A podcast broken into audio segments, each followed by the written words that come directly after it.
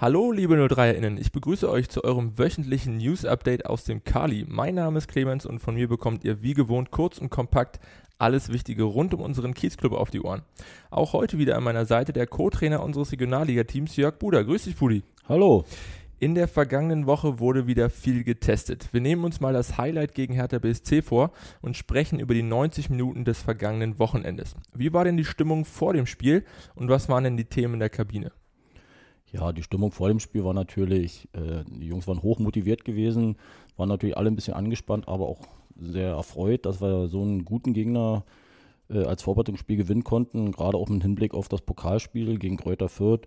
Und von daher waren wir eigentlich alle ja, positiv und natürlich ein bisschen aufgeregt, aber positiv aufgeregt. Hertha war ja zumindest in der ersten Halbzeit mehr oder weniger mit voller Kapelle auf dem Platz. Hattet ihr das so erwartet? Grundsätzlich schon, zumal ich ja vorher schon äh, mit Dardai gesprochen hatte und wusste, wer eigentlich spielt. Ähm, das kam dann also für die Jungs nicht so ganz überraschend, aber es ist natürlich auch gut gewesen, weil ja nur gegen die Jugend, also die U23 oder die A-Jugend zu spielen, hätte ja auch nichts gebracht.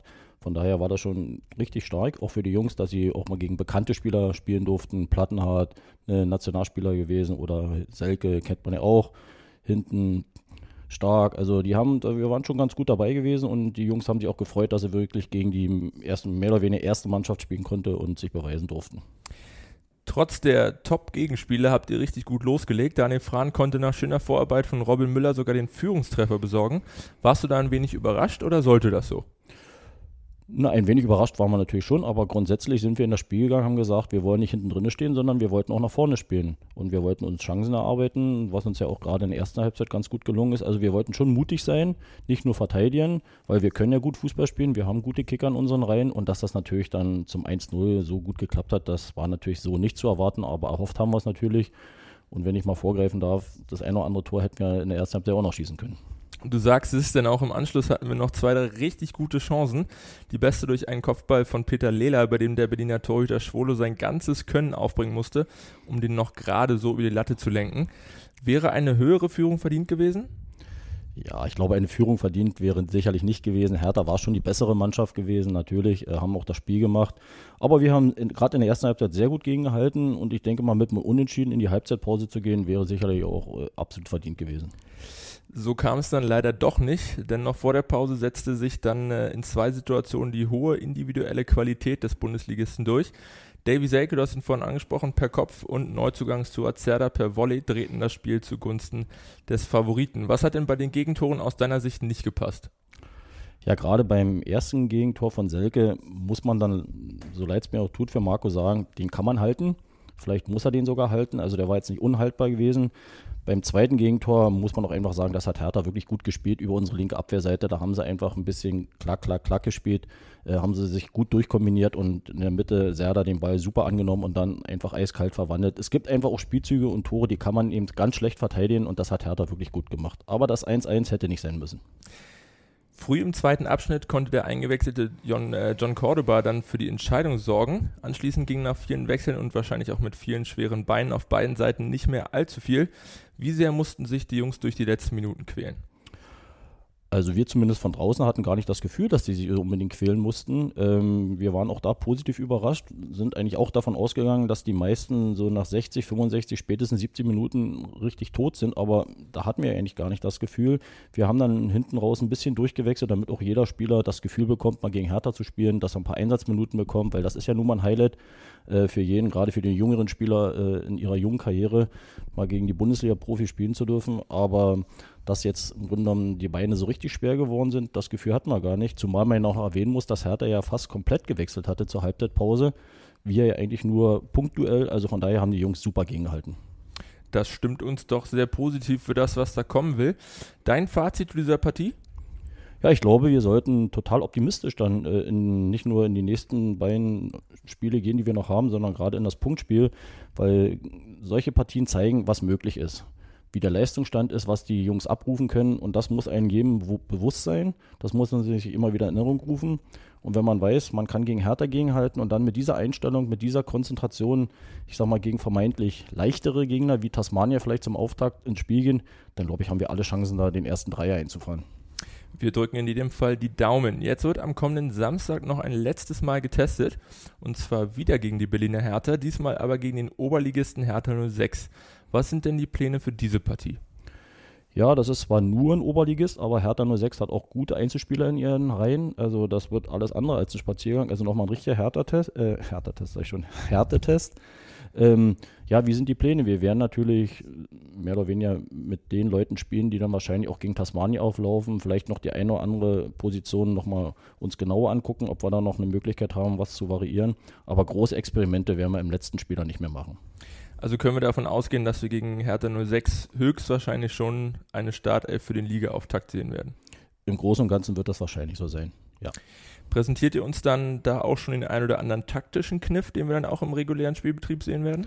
Na, das glaube ich, werden wir eher nicht machen, weil ja Tasmania, wenn sie einigermaßen clever sind, da vielleicht auch einen hinschicken.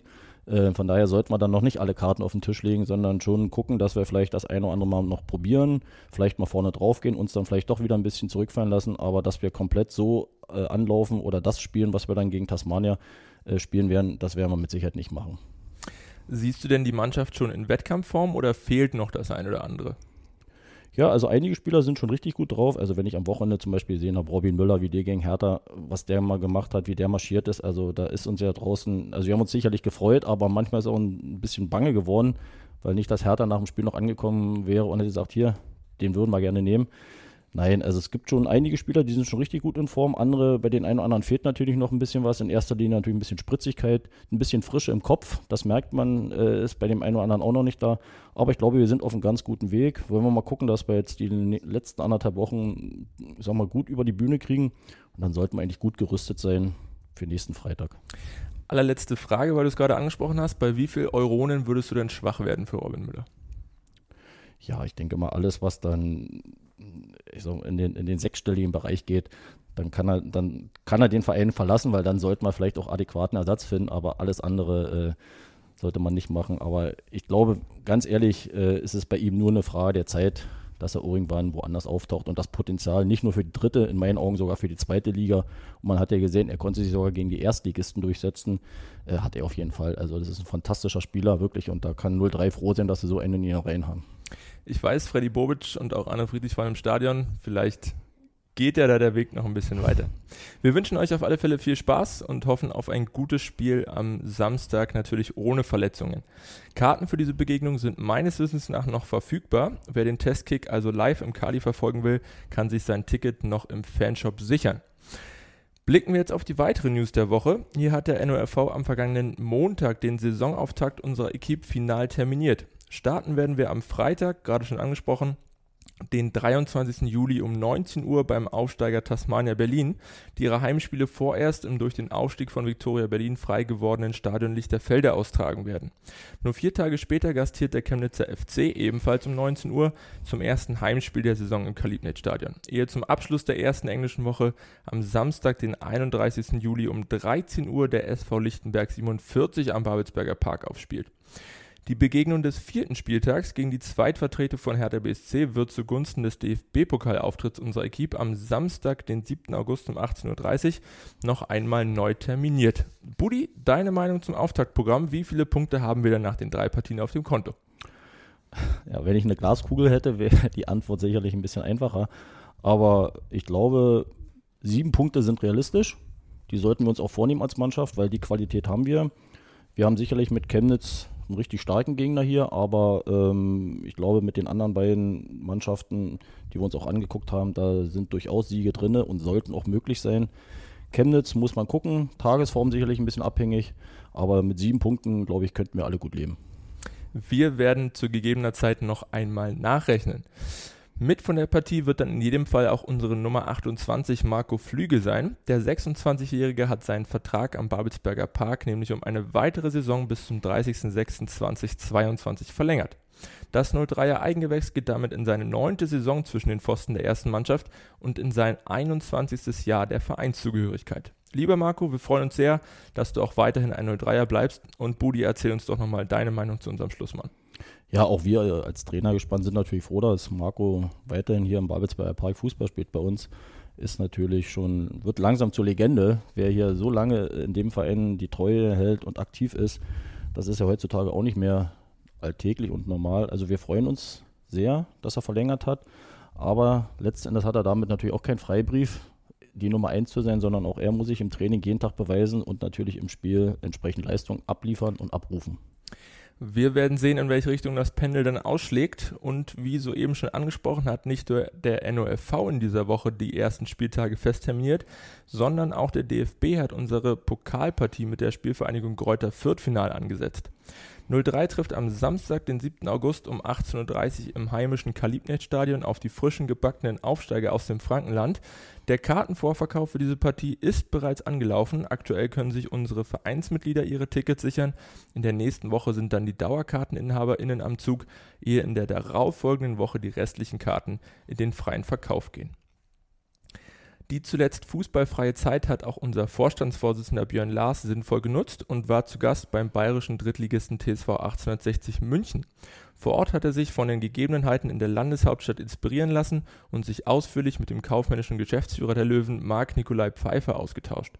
Wir sind gespannt, welche Eindrücke er aus dem Süden mit in den Kiez gebracht hat und ob sich hier vor Ort gegebenenfalls das ein oder andere zur Weiterentwicklung des SV Babelsberg 03 umsetzen lässt. Das war's mit dem Kali-Update für diese Woche. Wir hoffen, wir konnten euch auch heute wieder auf den neuesten Stand bringen und ihr schaltet auch in der nächsten Woche wieder ein. Wie immer gilt, wir freuen uns sehr, wenn ihr auch diesen Podcast abonniert und im besten Fall weiterempfehlt. Wir wünschen euch eine angenehme Woche, bleibt oder werdet gesund und bis zum nächsten Mal.